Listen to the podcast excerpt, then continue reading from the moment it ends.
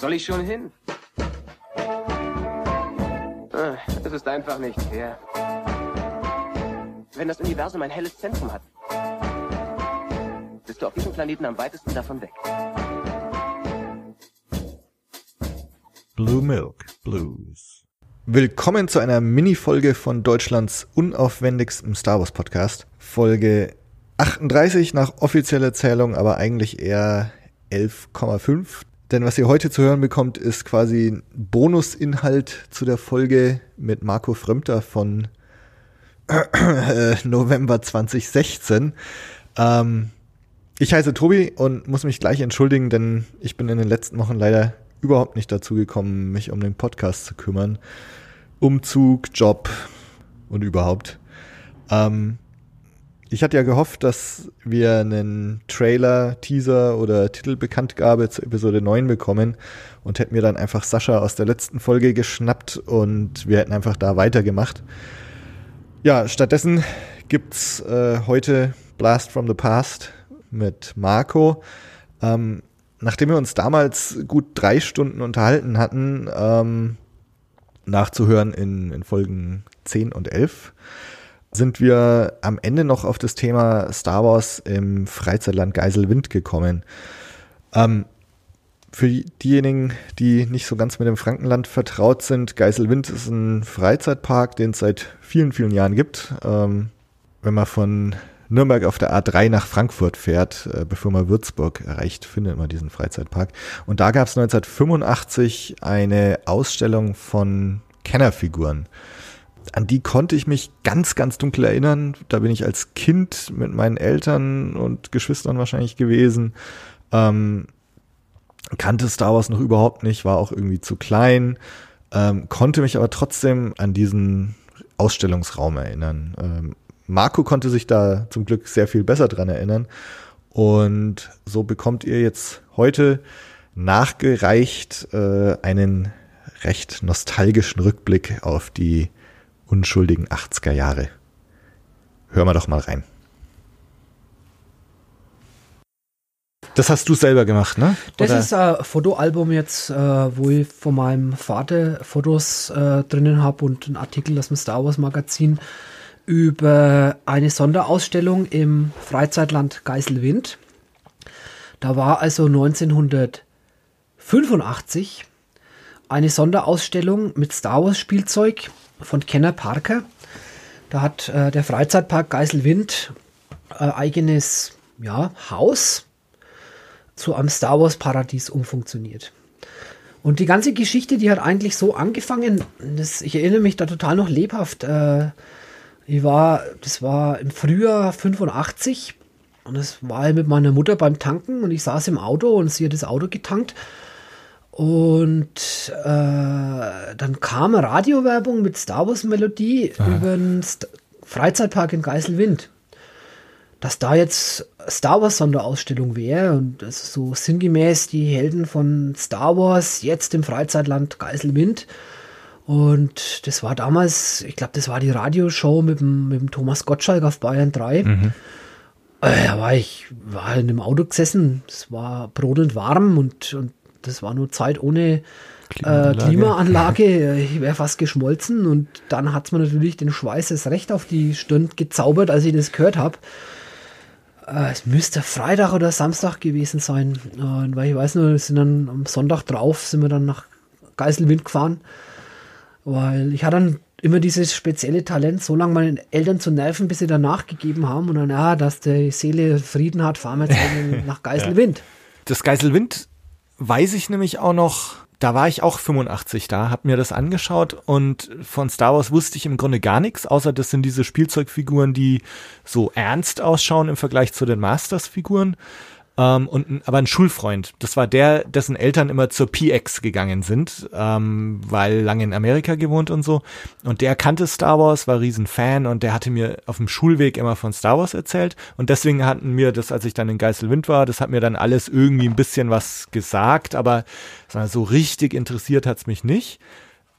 Und als ich dann 1990 Star Wars gesehen habe, sind wir irgendwann auch wieder nach Geiselwind und ich hatte irgendwie gehofft, dass das immer noch da ist und war furchtbar enttäuscht, nee, das dass das nicht der Fall war. relativ schnelles Ende genommen. Aha. Das war also nur zwei Jahre da.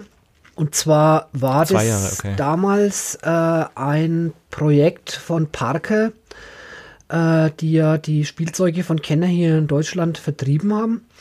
Äh, Im Rahmen auch dieser der eine oder andere kann sich vielleicht noch daran erinnern, Deutschland-Show 1985. Da haben die einen unwahrscheinlichen ja, Aufwand betrieben, noch einmal dieses Star Wars-Produkt aufzufrischen und vielleicht die Umsätze doch noch einmal anzugleichen an, an die Vorjahre. In Geiselwind haben die dann in diesem Haus äh, Dioramen, die der Herr Axel Kern damals gemacht hat, von Parker, äh, ausgestellt, äh, die ganzen Szenarien nachgebaut haben, von Tatooine über Endor bis hin zum Jabba sein Palast. Ähm, mit hunderten von Star Wars Figuren und äh, wahnsinnig vielen Raumschiffen und Playsets. Äh, ganz gelungene Sache war für ein Kind damals ja Mecca äh, für Star Wars die haben dann damals die ganze Geschichte eben beworben. Äh, die haben etliche Sonderausstellungen 1984 angekündigt, unter anderem auch von Revell. Da haben sie äh, dann die Revell-Modelle mhm. äh, ausgestellt. Flugzeuge, Space Shuttle war ja damals zu der Zeit auch groß. Und Steif von der Plüschfirma eine Sonderausstellung gehabt und halt dann auch über Star Wars. Mhm. Und da gab es einen schönen Flyer dazu, wo der C3PO, der Yoda, Gamorrean Guard drauf waren und äh, mit dem Slogan Die fantastische Welt der Star Wars-Filme, jetzt im Freizeitland Geiselwind. Und dieses Häuschen, was da hingestellt haben, naja, was heißt Häuschen? Das ist äh, schon ein ziemliches mm, ja, Gebäude gewesen. Äh, draußen, da haben sie dann die, die Filmplakate von, von Krieg der Sterne, Das Imperium schlägt zurück, die Rückkehr der Jedi-Ritter, auch die Ewok-Filme da schon draußen hängen gehabt und innen drinnen waren so hinter Glas ja, Schaukästen eben diese ganzen Szenarien nachgebildet. War auch ein kleiner Fernseher drinnen gestanden, wo äh, Film lief. Das war damals äh, der, der Film mit dem Dieter Kronzucker, wo er die Bilder aus Amerika Serie gemacht hat. Da hat er beispielsweise Lucasfilm besucht und auch Kenner in Ohio. Und das wurde da in der Endlosschleife eben abgespielt. Genau, das, da erinnere ich mich auch noch dran, dass da ein Fernseher war. Da, da gab es irgendwie eine so eine Szene, wo sie Laserschwertkampf auch gezeigt haben. Richtig, das war Ausschnitt aus ähm, Making of Return of the Jedi, mhm. den die dann in diese äh, Episode von Bilder aus Amerika eingefügt haben. Uh, und der lief da eben. Und es war so, dass da praktisch die, die Eiswelt von Hoth nachgebaut wurde. Mhm, mh großer Eisberg oder ja, Schneeberg und in diesem Schneeberg hat der Fernsehbildschirm rausgeschaut. Ah, okay. Und da lief in der Endlosschleife eben diese Sendung. Die haben sie wahrscheinlich damals auf VHS aufgenommen und haben es halt dann laufen lassen, ja. dass das halt ein bisschen interaktiv wirkt. Interaktiv war diese Ausstellung auch insoweit, dass also an diesen äh, ja, Vitrinen, an diesen großen, man muss sich das vorstellen wie eine Holzwand, wo Fenster eingebaut sind und hinter diesen Fenstern waren diese Star Wars Dioramen. Konnte man auch ein Knöpfchen drücken. Am einen Fenster, da ging dann ein Türchen auf, so wie so ein kleiner Gartenzaun, da kam das Rancor-Monster raus. Äh, dann gab es äh, noch ein anderes ähm, Fensterchen, wo Hot nachgebaut war mit etlichen Art Artwalkern von Canon, Snowspeedern, Snowtroopern und so weiter äh, wo dann sich ja die Raumschiffe bewegt haben. Das ist so typisch für so einen Freizeitpark eben. Also das, äh, das habe ich alles noch so, so dunkel in Erinnerung. Ähm, und irgendwie fand ich es dann doch sehr faszinierend. Also gerade dieser Laserschwertkampf äh, von dem Bildschirm ist mir sehr in Erinnerung geblieben. Ja, also ich habe in dem äh, Freizeitpark da, äh, also an dem Tag, wo wir da waren, mit Sicherheit zwei Stunden verbracht, wenn nicht sogar mehr. Der Freizeitpark als solches, der hat mich gar nicht interessiert. Ich erinnere mich bloß noch, als wir da hingefahren sind, da hatte ich damals mal zwei Figuren dabei. Das war der Twin Pod Cloud Car Pilot von Aha. Kenner und der, der äh, Rebel Soldier von Endor. Die waren dann am Armaturenbrett äh, am Auto gelegen. Als wir dann zurückkommen sind, waren es zwei Plastikklumpen von der Hitze. Aber als wir dann äh, hingangen, hin, hingingen zum, zum Eingangsbereich, da war schon Plakat gehangen das auf diese Star Wars-Geschichte aufmerksam gemacht hat. Und weil du gerade Amerikaner angesprochen hast, da war ein Junge in meinem Alter, Amerikaner auch, äh, der schrie Jedi, Daddy, Jedi, Jedi. Später ist mir das gekommen, Jedi heißt der Jedi. Ne? Also äh, diese Ausstellung hat schon sehr viele angelockt und war auch sehr gut gemacht. Man darf sich jetzt natürlich dann, wenn man die Bilder heute anschaut, die wir damals gemacht haben, nicht dran stören, dass jetzt in in einer Wüsten-Diorama-Szene vier, fünf Obi-Wan Kenobis stehen, die sich halt da mit Sandleuten bekriegen. Damals war das Gesamtpaket einfach ausschlaggebend. Äh, das Jahr später war das Häuschen immer noch da. Wir waren da zwei, dreimal dann da natürlich, ne, mit meiner durchhaltenden Nervstrategie. Das Jahr drauf war das dann alles auf die Evox-Karawane der Tapferen äh, umgemünzt. Die Plakate von der Trilogie waren weg. Es waren also hier nur Evoc-Plakate. Und ich erinnere mich auch noch, dass dann äh, eine Wand da war mit verschiedenen äh, äh Pressemeldungen, wie toll der Evoc-Film ist und so weiter. Ja, und dann 1986, 87 war die Enttäuschung dann groß, als wir hinkamen und in diesem Haus, wo einst also die Star Wars Sammlung beheimatet war, da eine Spielhölle aufzufinden war. Okay, da war so Flipperautomaten äh, und so weiter und, und, und Arcade-Games und so weiter waren da drinnen, aber Star Wars war also dann verschwunden. Ja, also genau, dann muss ich wohl 85 da gewesen sein. Ähm, habe mir das angeschaut, hat mich schon irgendwie fasziniert, wusste aber auch nicht genau so wohin damit, weil mir hatte Star Wars zu dem Zeitpunkt nichts gesagt, außer eben aus den Erzählungen von meinem einen Kumpel da. Ähm, und dann fünf Jahre später bin ich eben wieder hin, dann hatte ich Star Wars gesehen und hatte aber noch in Erinnerung, da war doch was in Geiselwind. Und klar, fünf Jahre später war da, da war wahrscheinlich dann auch die Spielhölle noch drin. Ich wusste genau, das war in diesem Gebäude, was da und da ist.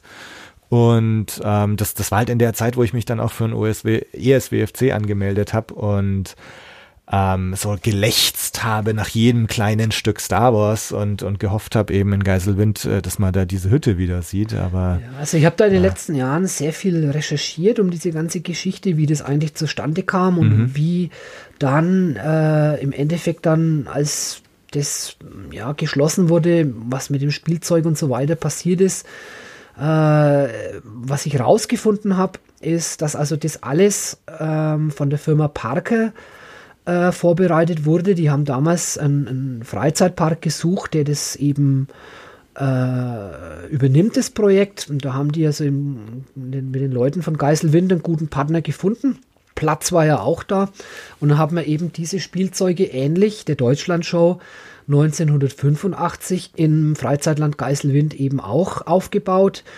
Ähm, ich habe da auch mit etlichen Beteiligten schon gesprochen drüber, die sich noch ein wenig an dieses Projekt erinnerten. Äh, die haben dann beispielsweise die Figuren damals für eine Mark in, in den Kiosken verkauft. Die standen dann halt einfach lose am Kiosk und da konnte man für Mark, die eine D-Mark damals eine Figur kaufen.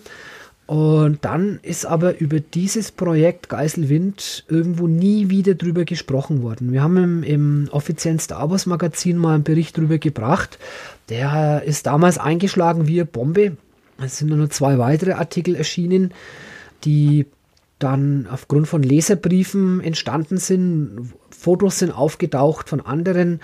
Äh, ziemlich interessante Geschichte, dieses ganze Projekt. Das heißt, es war in Deutschland dann exklusiv in, in Geiselwind, also nicht in irgendwelchen anderen Freizeitparks auch noch? Das war nur in, im Freizeitland Geiselwind. Die Deutschlandshow war über die ganze Bundesrepublik. Mhm. Also ich sage jetzt mal große Kaufhausketten wie Hertie, Karstadt, Horten und so weiter.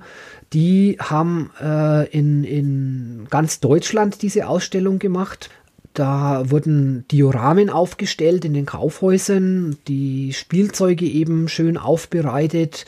Es lief da auch eine Endlosschleife an deutschen Werbetrailern zu Krieg der Sterne äh, zum Spielzeug von Parker, die heute auch als verschollen gelten. Also ich erinnere mich also auch noch an die Fernsehwerbung in ARD und ZDF. Deutsche Parker-Kenner-Werbung mhm. zu den Spielzeugen, die findet man nirgend mehr, äh, nirgendwo mehr, weder in YouTube noch in irgendwelchen Sammlungen. Ist einfach, ja, die sind verschollen. Mhm. Geißelwind haben wir echt Glück gehabt, dass das so bei uns in der Nähe war hier. Ja, das war also von hier aus eine Stunde, ja. wenn man locker gefahren ist, weg. Von dem her kam ja ein Genuss, das zwei oder dreimal, ich glaube dreimal zu sehen. Und wie gesagt, leider war halt dann die, die Enttäuschung groß, als das Projekt dann weg war und dann für die, die Spielhalle herhalten musste. Ich sehe jetzt gerade, also ich war am 12. Mai 1985 da, also die Ausstellung war 84 angekündigt, mhm. 85 ganz groß und 86 wird es dann schon abgespeckt und 87 war dann die Spielhölle bereits da. Okay, ja, ja. ja dann, also ich denke, ich war 85 da. Und dann schwer enttäuscht, fünf Jahre später. Das glaube ich gerne, ja. aber ich war auch enttäuscht.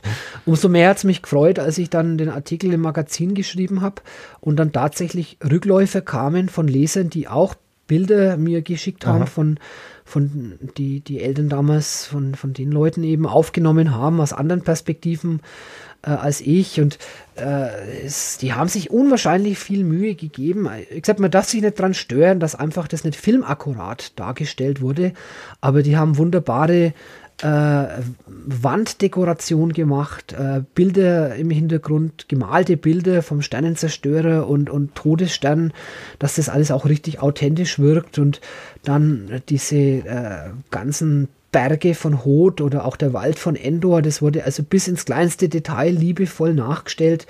Da, äh, wo es wurde echter Sand für Tatooine verwendet und so weiter. Also da kann man wirklich nur den Hut ziehen, was da zu dieser Zeit einfach äh, äh, ausgestellt wurde. Für mich ist jetzt total interessant, ähm, weil ich habe, ich kenne das im Grunde nur aus meiner Erinnerung. Ne? Ich habe da keine Fotos gemacht. Ähm, ich erinnere mich an dieses Häusle. Ähm, und an den und an den Trailer, den sie da gezeigt haben. Ja, dann hat es leider geklingelt und wir haben es dabei belassen. Ähm, der Rest des Gesprächs hat dann offline stattgefunden.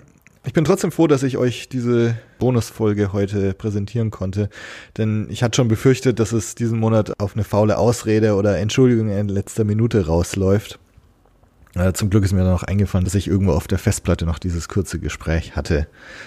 Ähm, ich glaube, man hört uns beiden an, dass wir zu dem Zeitpunkt der Aufnahme schon relativ müde waren, denn wie gesagt hatten wir da schon etwa drei Stunden Podcast-Aufnahme in den Knochen. Die könnt ihr euch bei der Gelegenheit, wie auch schon erwähnt, auch nochmal anhören, nämlich äh, Folge 10 und 11. Lasst mich wissen, wenn ihr eigene Erinnerungen an diese Ausstellung habt oder vielleicht sogar Fotos. Ähm, Marco würde das sicher auch sehr interessieren.